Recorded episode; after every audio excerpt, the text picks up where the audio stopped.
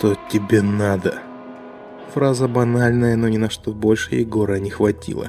Слишком необычной, шокирующей была ситуация даже для него, побывавшего не в одной кровавой заварушке. Двойник продолжал молча двигаться вперед, шаг за шагом покрывая расстояние между ними. Нервы Егора были натянуты как струны, и рука сама собой направила пистолет на вероятного противника. Возможно, это даже настоящий контакт, а вовсе не такой абстрактный, как деловое общение с неким странным типом, назвавшимся Лаврентием. И контакт вполне мог оказаться судьбоносным, только Егор не верил в такой исход. Слишком все неправильно, слишком странно. Но если братья по разуму решили начать общение с кровопролития, то у Егора не останется выбора. Не бойся, выбор у тебя всегда будет. Вдруг зазвучал тот же самый, такой знакомый и безумно чужой голос. Егор даже вздрогнул. Неужели ж они и мысли читать умеют? Почему я должен верить? Егор продолжал целиться в приближающуюся фигуру.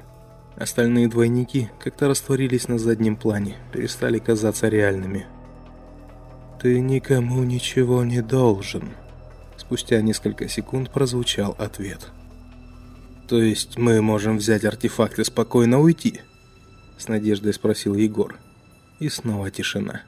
Прошло не меньше минуты напряженного ожидания, прежде чем в шлеме прозвучал ледяной голос. Что есть артефакт? Не больше, чем иллюзия. Не за ним ты сюда пришел.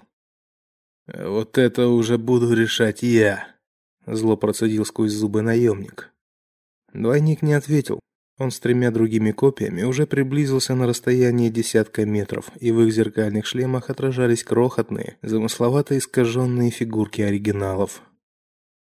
Если они продолжат в том же духе, я не выдержу, прохрипел гвоздь. Всажу в них пару пуль. Ей-богу, всажу. Не стрелять, быстро обернувшись, приказал Егор. Открывать огонь только по моей команде. Итак, твой выбор. Двойник остановился.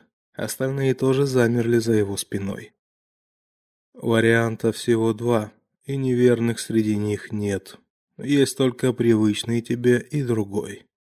Итак, Егор слегка надавил на спусковой крючок грача. Еще чуть-чуть, и маленький кусочек свинца расколет стоящее перед ним зеркало. Брызнут во все стороны острые сверкающие осколки. А что будет там, по ту сторону? Лицо или всего лишь пустота? Второй вариант. И существует ли он на самом деле для профессионального солдата? Ведь все дело вовсе не в переговорах. Егор медленно положил пистолет, а затем щелкнул клапаном на шее и аккуратно снял шлем. Терпкий воздух жгучей волной ворвался в легкие, но на этот раз организм справился значительно легче. Возможно, поспособствовала сделанная недавно инъекция. Двойник молча повторил жест наемника, также неспешно стягивая шлем. Еще миг, и Егор увидел это. На него смотрело нечто размазанное, общими чертами, походившее на лицо, которое миллион раз видел в зеркале. Так обычно бывает, когда протрешь ладонью запотевшее стекло или если оно нарочито деформировано. Будто неизвестный художник решил срисовать расплывшуюся от воды фотографию. Всего лишь грубый набросок. Но Егору почему-то казалось, что те, кто создавал эти копии, действительно не могли как следует рассмотреть лица людей или пили наугад. Мы не можем уйти без артефакта, осторожно, но уверенно произнес наемник. Без него нет пути назад, и не мы придумали это условие. Важен твой выбор, медленно выделяя каждое слово, произнес двойник. Он смотрел на Егора темными кругами, на месте которых должны были быть глаза. Важен выбор каждого из вас. Наемник оглянулся увидел напряженно сжимавших оружие овода, бульдозера и гвоздя. Парни едва сдерживались, чтобы не начать стрельбу. Они ничего в жизни не умели делать так мастерски, как убивать. Это их хлеб, это их выбор. И у каждого из них за плечами свой идол из железа, которого они любили и которому поклонялись. В последние годы парни жили только войной, и война выжила их досуха. Егор чувствовал, как его бойцы нервно следят за каждым движением своего командира. Шлемы по-прежнему никто из них не снял, а это означало, что они вряд ли его услышат. Наемник решительно шагнул вперед. Всего несколько метров. Всего несколько бесконечных метров, чтобы дотронуться до своего размазанного отражения. Пистолет остался лежать где-то позади, но это уже не важно. Вот Егор остановился перед двойником, протянул к нему руки, и чужая плоть подалась навстречу, коснулась перчатки. Даже сквозь плотный чешуйчатый материал чувствовался пронзительный холод. Егор быстро отдернул руку и в следующий момент услышал выстрел. Но обернуться он не успел. Двойник дернулся вперед, и его голова вдруг вытянулась подобием мыльного пузыря. Егор едва успел задержать дыхание, как ледяной поток ударил в лицо, закружил, завертел и понес в неизведанную темную бездну. Да, это твой истинный выбор, звучал в голове вкрадчивый голос. Только твой, а они поступили иначе. И наемник вдруг со стороны увидел, как его товарищи яростно открыли огонь по своим двойникам. Те стреляли в ответ, но их оружие вместо пуль выплевывало какие-то неясные призрачные тени. Вот одна из них задела руку бульдозера, и здоровяк замер с изумлением, уставившись на осыпающуюся серым пеплом собственную кисть. Впрочем, в такую же пыль превращались и сами двойники, изрешеченные свинцом. Они сражались настолько неумело, насколько пытались подражать оригиналам. Все это походило на жалкую пародию, не более того. Но спустя некоторое время Егор отвел взгляд от сцены боя и в изумлении замер. Над насыпью возвышалось огромное серебристое тело. Оно напоминало небрежно затушенную в пепельницу сигару, завалившуюся на бок. Вот только вместо дыма ее обволакивали многочисленные полупрозрачные ленты, вздымавшиеся вверх причудливыми спиралями и ленты эти постоянно двигались, будто живые. Семя упало в землю. Прозвучал в голове голос и пустил росток. Это шанс. Чей шанс? Одними губами проговорил Егор. Шанс для всех. Древо свободы пока еще слишком молодо но через пару сотен земных лет оно созреет и даст семена, и тем самым изменит большую часть обитаемой галактики.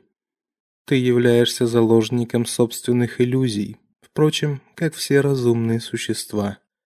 Твой путь с самого начала время от времени корректируется чьей-нибудь волей и впоследствии сильно меняет направление. Это называется фактор чужого влияния. Древо свободы помогает избавиться от него. Просто нужно почувствовать и выбрать свой истинный путь. Значит, это и есть тот самый артефакт? неуверенно спросил Егор. Голова кружилась, мысли тянулись вяло, и он мало что понял из сказанного. Здоровый. Как же я смогу его забрать? Разве что оторвать лист. Попытайся, в голове явно слышалась насмешка. Свобода выбора это самая великая ценность во вселенной. Воспользуйся ею, пока есть шанс. После того, как голос стих, Егор увидел перед собой встревоженное лицо Овода и бульдозера. Парни трясли его, как тряпичную куклу. Чуть в стороне стоял гвоздь. Он единственный не снял шлема и наблюдал за обстановкой с некоторой отчужденностью. «Босс, что с тобой? Очнись!» Бульдозер хотел было ударить Егора по щеке, но вдруг остановился. Вместо правой кисти у него был гладкий обрубок, словно после травмы прошел не один год. «Все кончено, босс!» С довольным видом проговорил Овод. «Мы сделали их, как сопливых пацанов!» Егор продолжал смотреть на плавные линии чужого корабля, окруженного змеящимися прозрачными лентами. Вы видите его? хрипло спросил наемник, мотнув головой в сторону загадочного явления. Бульдозер с оводом синхронно обернулись. У тебя галлюцинации, босс, ответил овод, заглядывая командиру в глаза. Нет там ничего, даже бытовка и та пропала. Значит, я один его вижу, пробормотал себе под нос Егор. Может, оно и к лучшему. Не глядя на своих бойцов, наемник медленно направился к возвышавшейся над насыпью гигантской сигаре. Всего один кусочек, всего единственный листик этого таинственного древа свободы мог стать пропуском домой.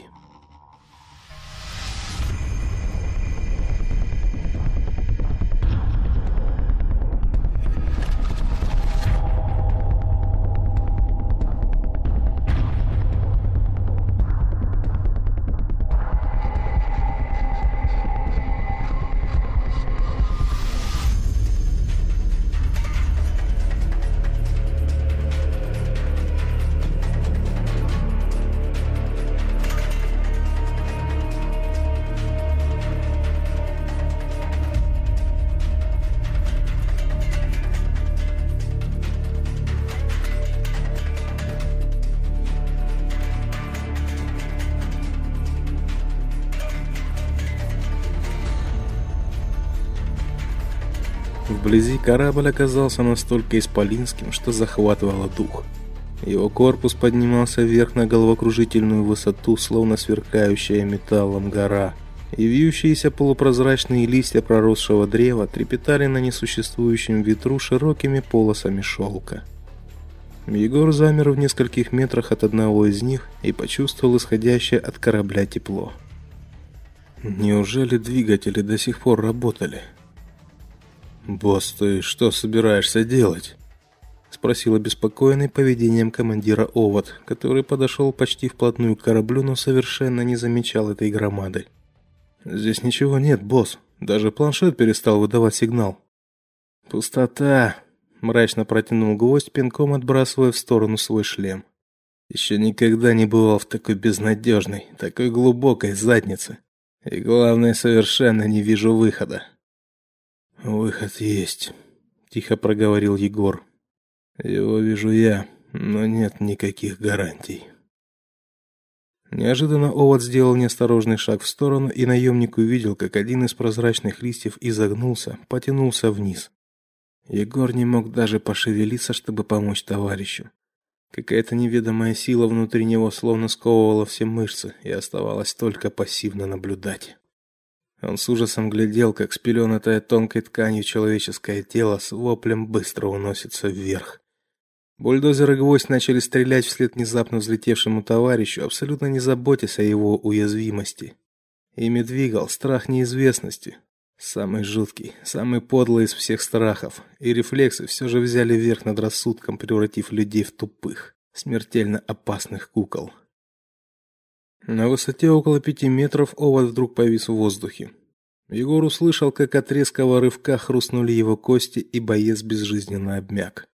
Тонкие хищные ленты все сильнее сдавливали свои смертельные объятия, превращая человеческое тело в кусок смятой плоти. От их натиска не мог защитить даже инопланетный костюм.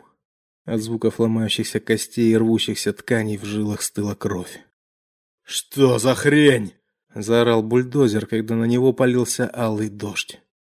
Он отскочил в сторону, глаза бешеные, губы искривлены гримасой животного ужаса. Егор никогда не видел здоровяка в таком состоянии. Даже попав однажды под ковровую бомбардировку, он сохранил ясность ума и помог товарищам быстро найти достаточно надежное укрытие. В этом был весь бульдозер, всегда везучий до невозможного и каждый раз неминуемо проскальзывающий между костлявыми пальцами самой старухи. Но теперь мало что осталось от того бульдозера. Всего лишь большая, живущая своей жизнью оболочка со стеклянными глазами, палящая в никуда. Пули со звоном рикошетили от металлического корпуса корабля, уносясь в разные стороны.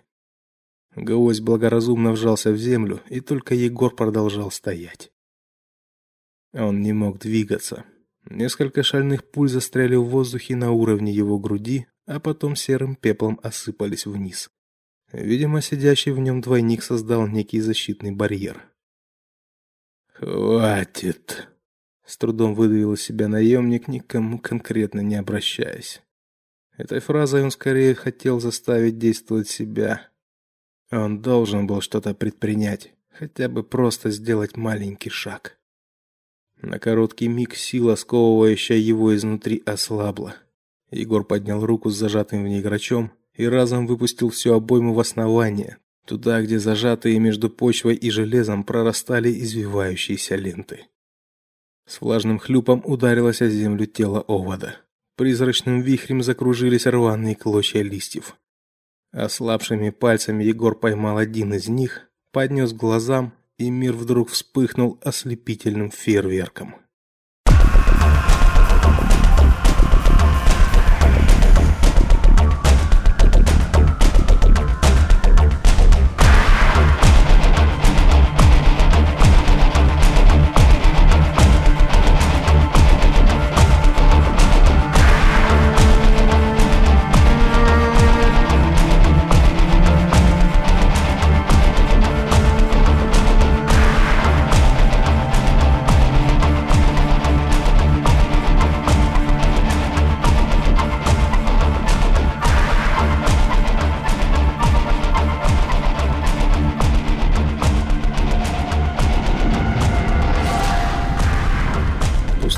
Обжигала, испепеляла кожу, сбивала дыхание. Ноги месили песок. С каждым новым шагом идти становилось все труднее. Песчаное полотно простиралось, куда хватало глаз, и казалось погруженному в безветрие, и сушеному пейзажу не будет конца. Багровое небо давило сверху, словно пыталось размазать три крохотные, едва шевелящиеся песчинки. Сколько они шли, Егор не знал, а взглянуть на часы не было ни желания, ни сил. Но что бы это дало? А так они движутся, движутся. Но куда? Куда приведет их этот смертоносный край? Вспомнился вдруг овод. Егор вновь стиснул зубы и сильнее рванул вперед. Шаг ускорился, но на полминуты не больше. Затем усталость и обезвоженность снова взяли вверх. Не сбавляя темпа, он оглянулся, увидел, что гвоздь и бульдозер также плетутся из последних сил крикнул им что-то ободряющее. Услышали они его или нет? Наемник уставился себе под ноги и продолжил трудный, но неизбежный путь.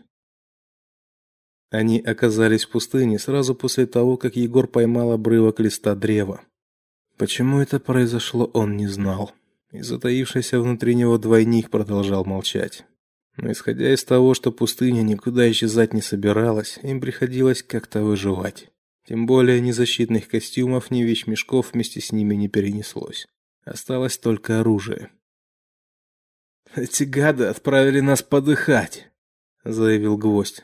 Он уже давно вел себя несколько неадекватно.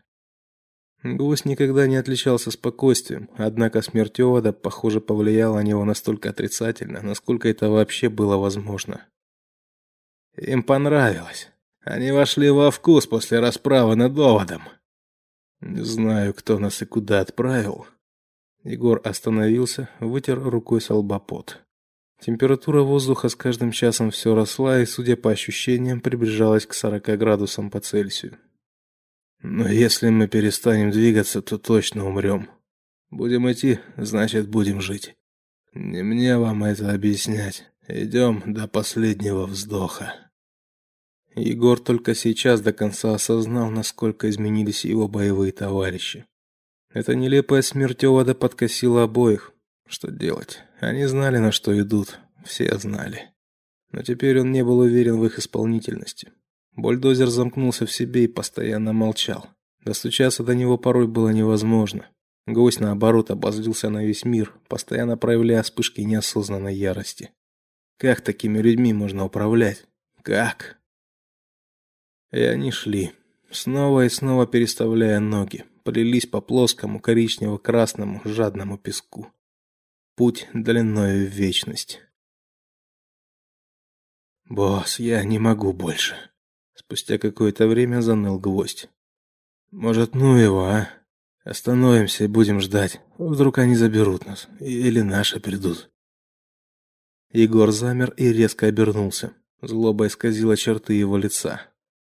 Никто не придет», — сухо проговорил он. Язык прилип к небу, и слова давались с трудом. Не будет поддержки. Судя по всему, мы все еще на экваторе, ближе к его солнечной стороне.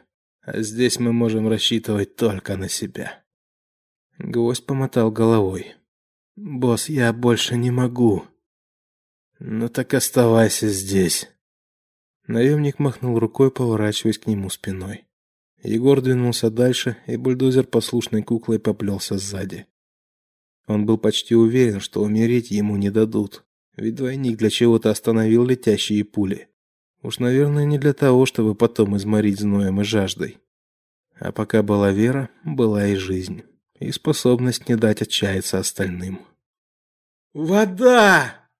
Неожиданно оглушительный крик гвоздя вывел его из задумчивости. Егор удивленно взглянул туда, где находился его боец. Изумление усилилось, когда он увидел висящий в метре над землей небольшой, размером с футбольный мяч, колышущийся шар прозрачной жидкости. Словно в этой точке пространства не существовало законов гравитации.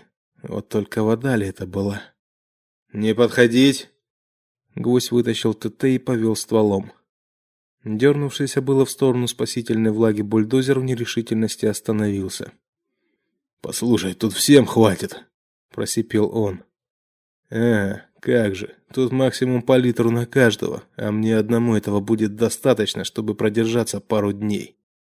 Что ты несешь?» Егор окликнул гвоздя, тот не отозвался. Когда командир повторил попытку, гвоздь молниеносно развернулся к нему и выстрелил. Если бы не прекрасная годами отточенная реакция, Егора бы не было в живых. А он понимал, что с бойцом творится что-то неладное, что-то до жути неправильное, и надо это остановить. Егор бросился к гвоздю и налетел на него как раз тогда, когда бульдозер пытался выбить у собрата по оружию ТТ.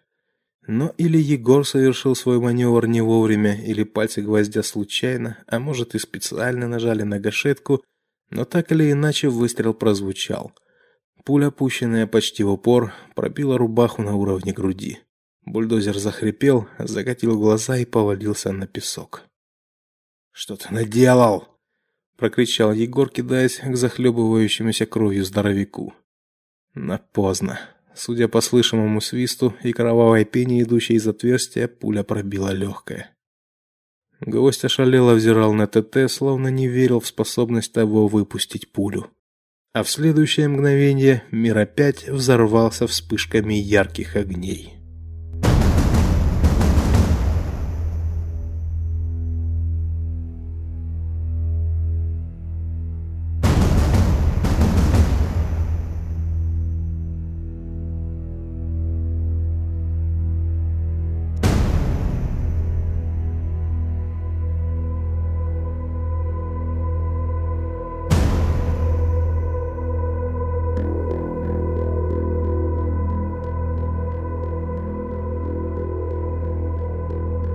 Падал снег.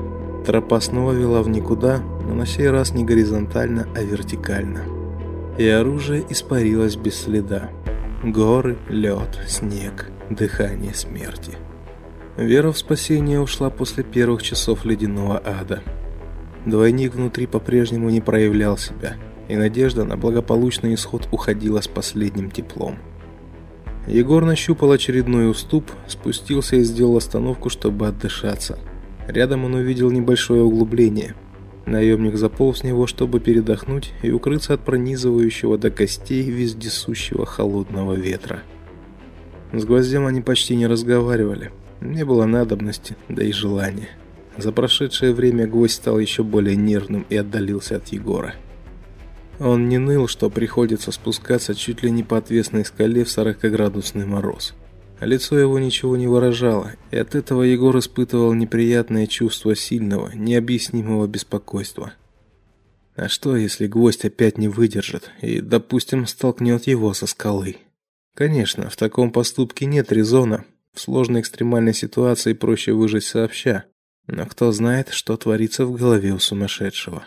А гвоздь, если и не двинулся умом, то находится на пути к этому. И большую часть пути он, похоже, уже проделал. Виновник беспокойства шумно ввалился в небольшую пещерку и расположился на полу. «Холодрыга!» – выдохнул гвоздь, никому конкретно не обращаясь.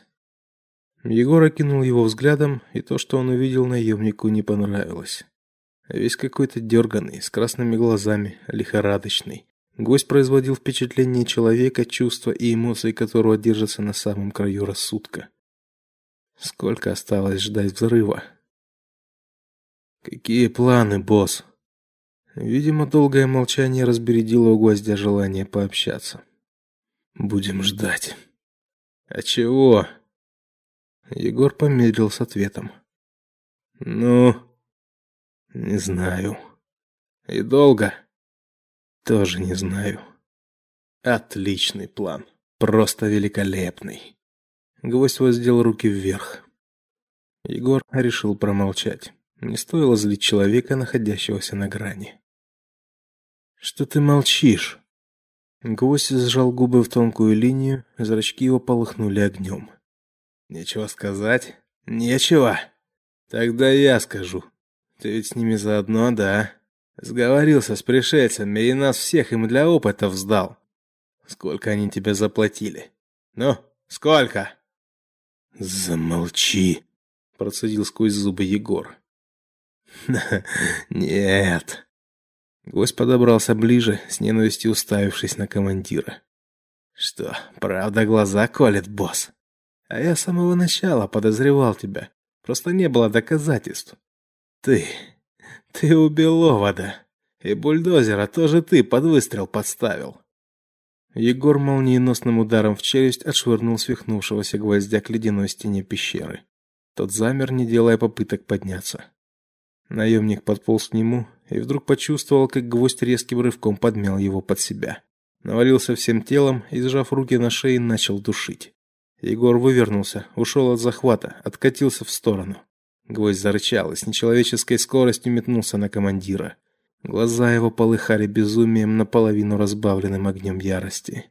Пальцы скрючились, превратившись в фиктивные когти, а изо рта тянулась нить вязкой слюны. Егор ударил наугад ногой, вновь отбрасывая безумца. Тот откатился на пару метров и внезапно исчез. И только спустя мгновение наемник понял, что произошло. Он вылез из пещерки на обледеневший уступ. Колючий снег неистово бил в лицо, и сквозь вой ветра будто почудился далекий пронзительный крик. Егор подошел к краю уступа, опустился на колени. Пропасть уходила вниз на несколько километров, и выжить после такого падения было невозможно. Егор изо всех сил сжал кулаки, стиснул до хруста зубы. Ему хотелось закричать, бешено заорать. Он яростно лупил лед и камни в кровь, разбивая костяшки пальцев, но не было боли в замерзших суставах, как не было больше веры и надежды. Закрыть глаза и не глядя шагнуть в пустоту. Не в этом ли спасение?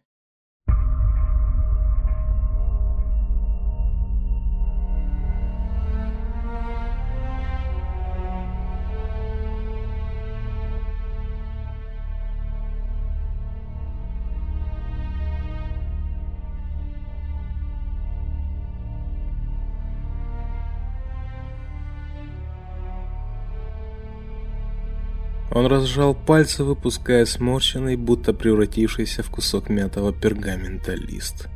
Рядом кто-то смеялся. Детский веселый смех звонкими переливами висел в воздухе, наполняя его необычайной энергетикой. Егор обернулся и увидел бегущую к нему Настену. Девочка держала на руках маленького черного котенка, то кружила его, то ласково прижимала к себе, а из-под ног ее большими желтыми бабочками разлетались осенние листья.